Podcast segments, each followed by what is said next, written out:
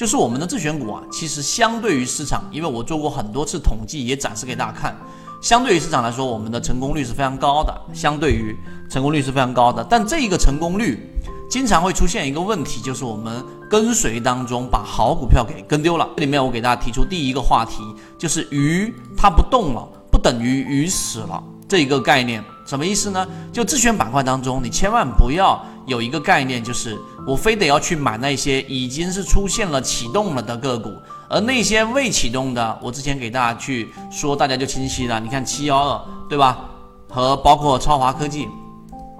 对吧？这些未启动的这些个股，你几乎都不去关注它，那这个时候你认为它是弱势个股，那就错了。所以今天我们要解决这个问题。那么没有吃到肉啊，或者说肉吃的不多。最近圈子里面的其中一位船员跟我去讲到了，已经呃从原来的持续性的亏损变成了扭亏为盈，但就还是出现这个卖点的问题。那么我这里面给大家做了一个简单的总结，也就是说吃肉打猎的这个跟随系统当中没有吃到肉，或者说没有做到很好交易，有几个重要的原因，我这里面给大家做一个呃解析。第一。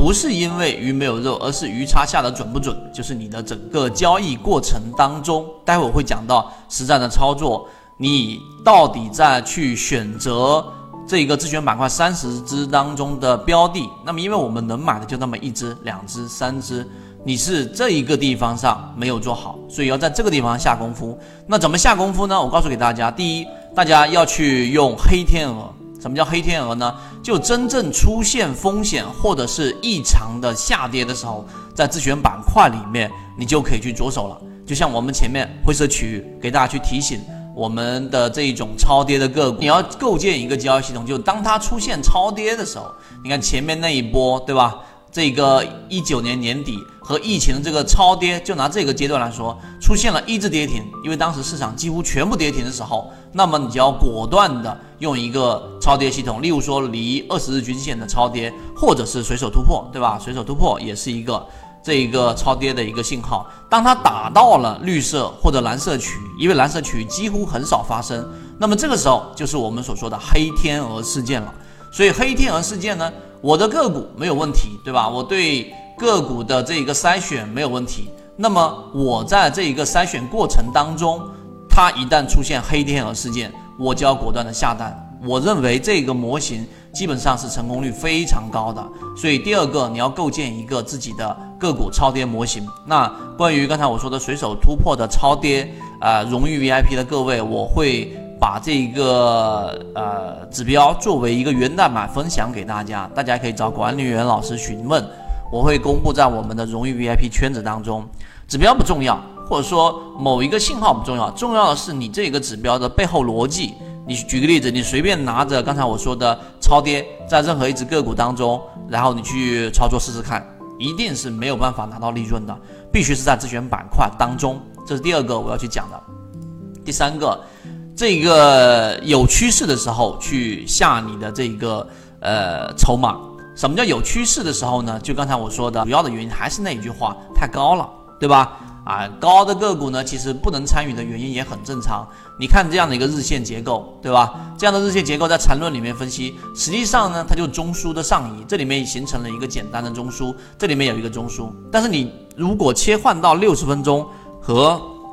三十分钟图的时候，你会发现。这样的个股啊，它既不快速的偏离均线，就整个个股是属于平稳上行的，它又不快速的跌破均线，出现我们的黑天鹅事件。所以这种趋势上要上行的话，只能说第一啊，你必须是要这一种把仓位移动性的参与进去；另外一个就出现类似这样的快速的调整，那你就得把握这样的机会，不然的话，像这样的个股其实就很难参与进去了，要得。用一个交易系统，在有趋势的情况之下进行下单。第四个呢，就是在波段功夫到位，其他情况静观。这里面我待会再讲啊，这四点我快速的过去。这个地方呢，其实就是当个股进行中枢的扩张的时候，两个中枢由六十分钟进行了叠加之后，已经扩展成了一个日线级别的中枢的时候，这个时候没有什么特别大的这一个利润，那更多的是一个中枢上的这一个震荡。那么你要做好波段的功夫，就在次级别上出现刚才类似我说的黑天鹅超跌事件的时候去做一个底仓，或者第一类型买点去做一个底仓，然后把成本降低。所以这四点我认为非常重要，所以我拿出来分享给各位。这里分享的只是碎片化的、圈子有效的、系统的完整专栏，有详细的视频、图文结合实战例子，系统化、简单化的讲解，